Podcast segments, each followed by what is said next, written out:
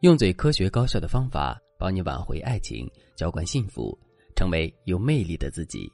大家好，这里是飞哥说爱。粉丝张女士最近问我如何让男人更爱自己。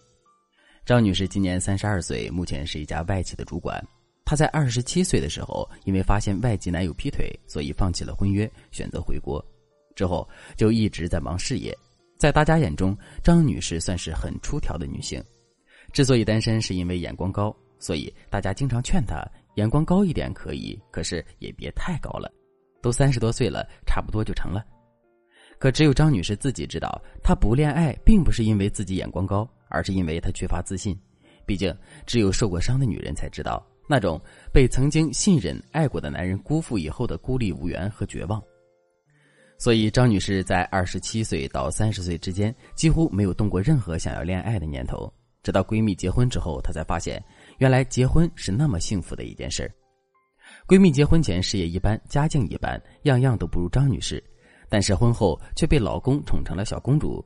反观自己，形单影只，看天下哪个男人都不顺眼，这样的日子还要过多久呢？于是张女士也开始相亲，可是张女士总是无法和相亲对象交心。有些男人各方面都不错，对张女士也满意。但是双方接触一段时间之后，他们的感情总会无疾而终。现在张女士又遇到了一个很合适的男人，男人的外貌、举止、谈吐都是张女士特别欣赏的，加上对方对张女士也很上心，每天工作再忙也会和张女士聊几句。他们才认识不久，对方就已经暗示想见张女士的父母了。男人这种前所未有的真诚和坦荡让张女士很感动，但是张女士还是没有信心和对方走下去。所以，张女士才会来找我。她问我：“老师，你觉得我现在的问题是什么呢？我感觉我好像没办法谈恋爱了。男人对我好，我觉得他也不过就是好这么一阵子，以后他肯定会变心的。所以，他不理我，我也不会先去找他。有时候，我会不由自主的怀疑对方的真诚。当然，我也怀疑我似乎没有什么女性魅力。二十多岁的时候，我都掌握不了爱情；三十多岁了，我更没有办法让别人掏心掏肺的爱上我。”张女士的这段话其实反映出了她内心的纠结和困惑，她的困惑正好是很多受过情伤的女性最真实的感知。比如和未婚夫分手后，表面上张女士决绝的抛弃了渣男，但实际上她一直把男人的渣的原因归咎在了自己没有魅力上。再比如，张女士开始对男人和爱情持怀疑态度，并对人性有了有罪推定的倾向。如果你从一开始就戴着有色眼镜去看待一个人，那么你就只会看到自己想看到的，而不是自己应该看到的。这导致的结果就是，只要你讨厌的人，都会被你举证成为坏人。即使对方不是那样的人，你也会觉得对方和你想的一样坏。如果你因为受了情伤，出现了受害者心理，并开始用有罪推定的方式去看待每一个普通男人，那么他的任何怠慢、忽视都会被你放大。同时，他对你的好也会被你无视或者怀疑。如果你也和张女士有类似的想法，其实痛苦的还是你自己。不过从现在起，你可以不用自己扛着所有的痛苦与迷茫了。添加微信文姬零三三，文姬的全拼零三三，把问题交给我，我们会让你今后的人生变得幸福轻松。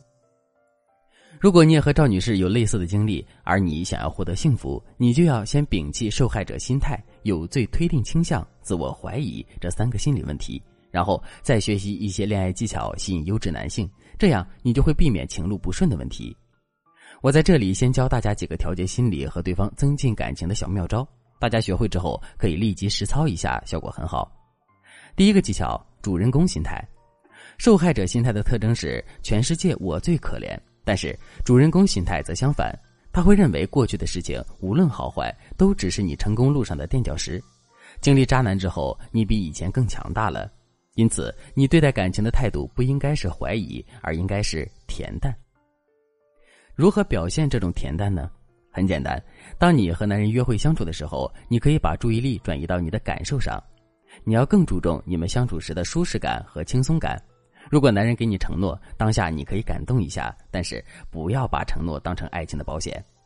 但是，当你回到职场、回到父母身边时，你一定要把注意力从感情上移回来，不要一边陪着父母做饭，一边想男人这时候在干嘛。你要懂得运用男性思维，把注意力分块使用，不要让男人贯穿你所有的生活。如果你能理解我的意思，并且践行主人公心态，你会发现你的甜美和疏离会让男人开始围着你转。这时候，你根本就不用考虑太多对方的想法，你只要记住，两个人在一起的时候，你们俩又舒服又愉快就行了。第二个技巧，提高自己的情绪价值力。成熟的男人与女人其实都很注重伴侣给予的情绪价值。比如和男人在一起的时候，你可以甜言蜜语，也可以给予他认可，但是不要轻易暴露你对他的需求感。如何才能做到提供情绪价值力又不暴露需求感呢？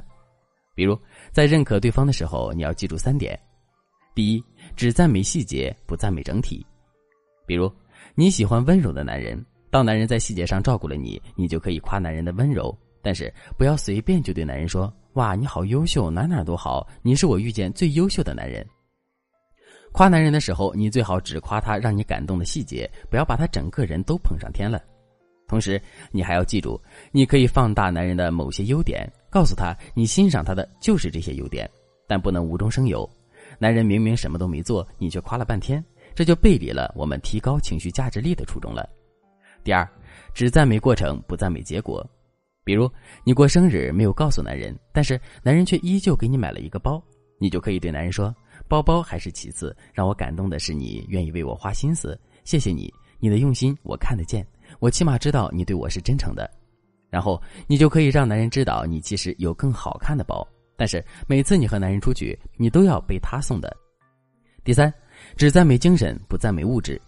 比如男人晋升了，跑过来和你炫耀，有些女人一听男友老公升职了，就会不由自主的说：“亲爱的，你是最优秀的，恭喜你成了主管，真是让别人刮目相看。”这样的夸赞容易让对方飘了，所以你要把夸赞的目标转移一下。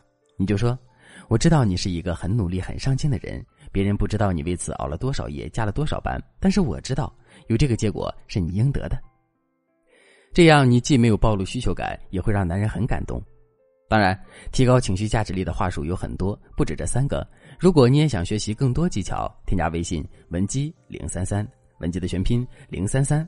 我们会帮你解决任何情感心理问题，让你可以成为一个幸福的女人。